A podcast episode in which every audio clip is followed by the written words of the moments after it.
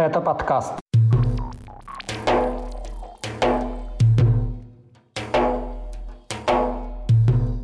Извинения перед Кадыровым за попадание в плен, голодовка уроженок Северного Кавказа в иракской тюрьме и еще один чеченский оппозиционер в федеральном розыске. Об этом и не только в 131-м выпуске подкаста «Кавказ. Реалии». Его проведу я, Катя Филиппович. Привет! Поставьте лайк, и мы начинаем.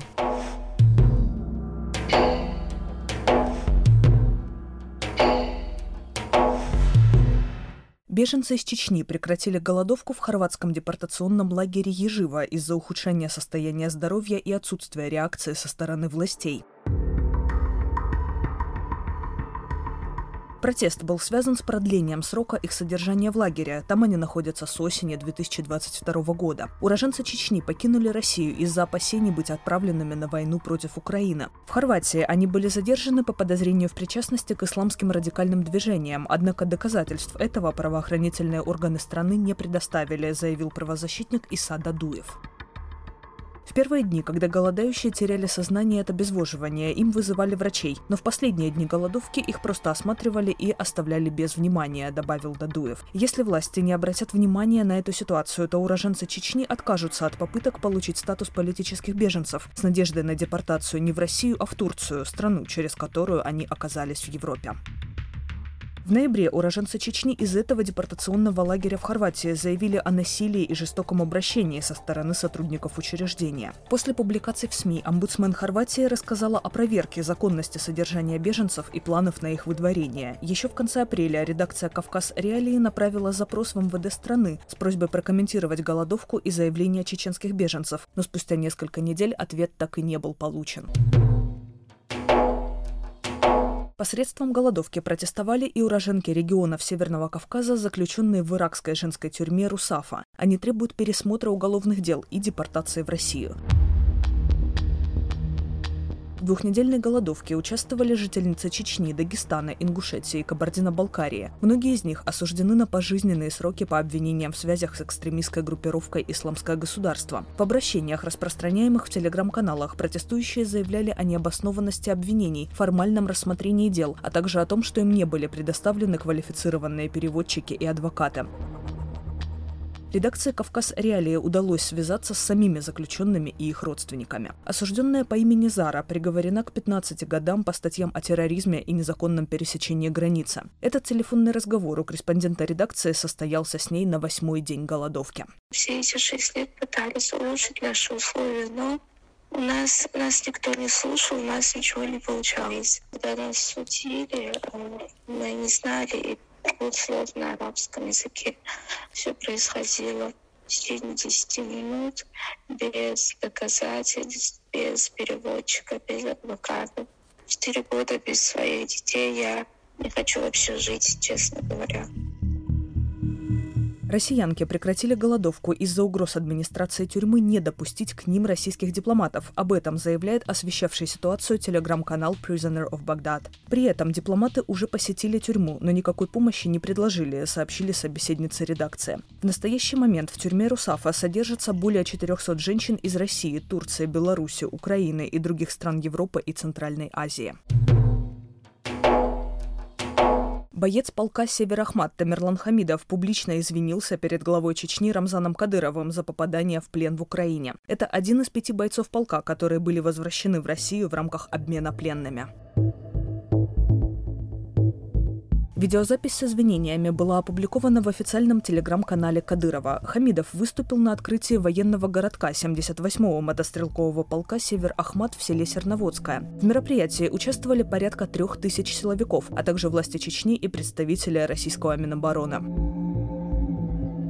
Хамидов назвал Рамзана Кадырова отцом народа, этот титул ему присвоили в феврале, и заявил, что попавших в плен нельзя оправдывать тем, что у них закончились боеприпасы. Был ли Хамидов принужден к извинениям, неизвестно, однако за последний год известны и другие случаи, когда бойцам из Чечни приходилось публично извиняться. Такая участь, к примеру, постигла четверых наемников, которые записали видеообращение с жалобами о том, что их не лечат после возвращения в республику.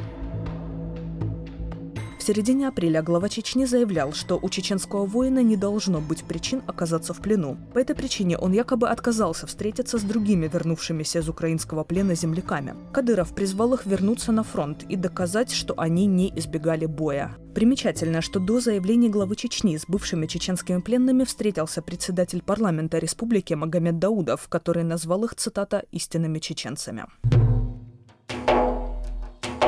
Другая короткая новость из Чечни. Рамзан Кадыров поздравил с днем рождения Руслана Геремеева, бывшего заместителя командира батальона «Север», участника войны России против Украины и одного из ключевых подозреваемых в организации убийства оппозиционного политика Бориса Немцова.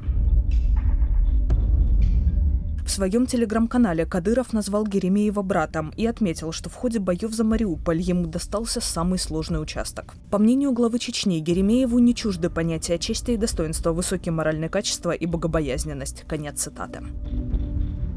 В российской агрессии против Украины Геремеев участвовал с самого начала вторжения. Еще в марте прошлого года он появился на видео из Мариуполя. Через три дня выяснилось, что силовик серьезно ранен, его доставили в госпиталь. С тех пор об участии Геремеева в боевых действиях не сообщалось. В апреле этого года он получил звание Героя Чечни. Во время награждения в Грозном 44-летнего Геремеева представили как майора запаса.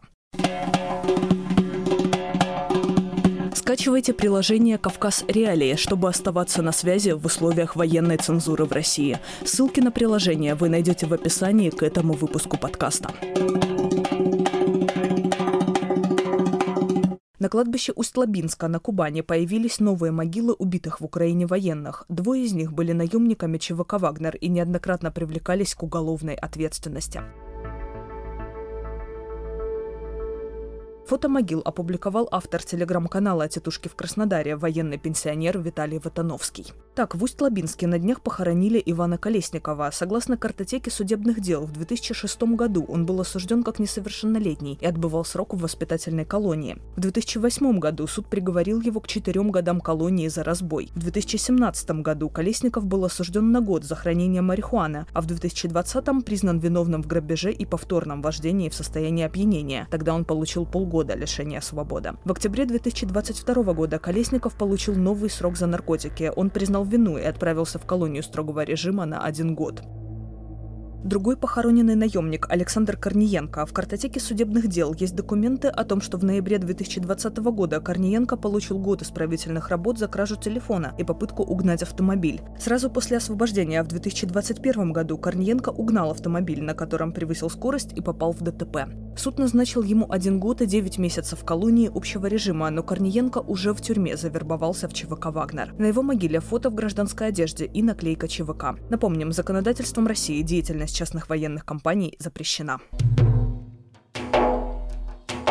В Ростове-на-Дону найден мертвым бывший заместитель начальника главного следственного управления МВД по области Анатолий Туров.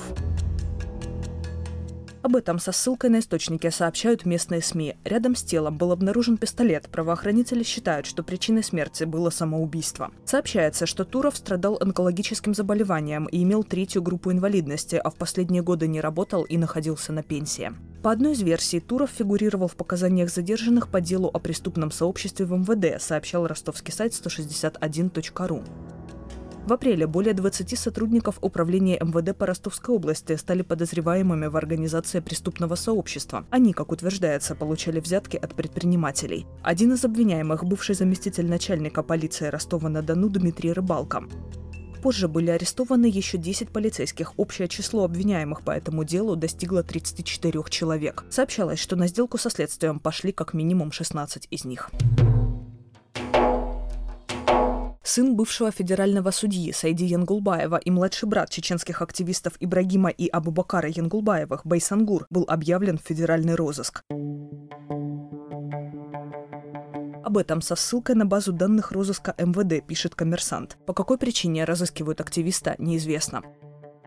В ноябре 2022 года Байсангура внесли в федеральный список экстремистов и террористов Росфинмониторинга. Это решение тогда также не объяснялось. Эту ситуацию для нашего подкаста прокомментировал старший брат Байсангура Абубакар Янгулбаев. В самом уголовном деле мне стало известно еще за несколько месяцев до объявления в розыске, а поэтому брату говорил часто проверять и смотреть, что там происходит с его розыском, потому что мне мама в письме рассказывала о том, что к ней приходил следователь и пытался ее допросить в рамках уголовного дела, возбужденного против брата.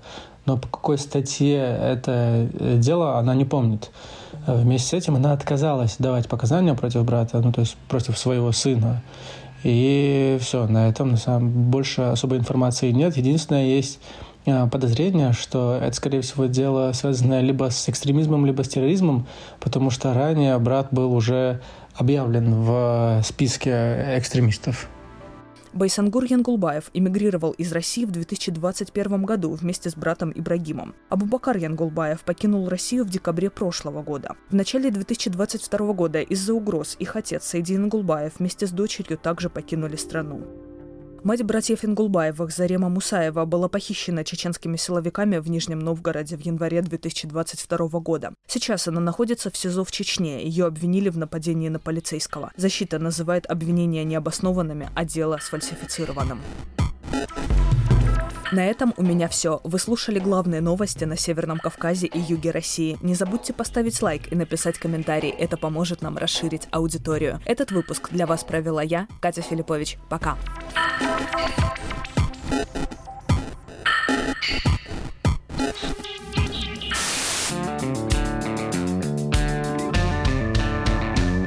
Студия подкастов «Радио Свобода». Человек имеет право. Время свободы. Американские вопросы. Кавказ подкаст. Атлас мира. Цитаты свободы. Скучно не будет. Слушай на всех подкаст-платформах. Просто надень наушники. Подкасты «Радио Свобода».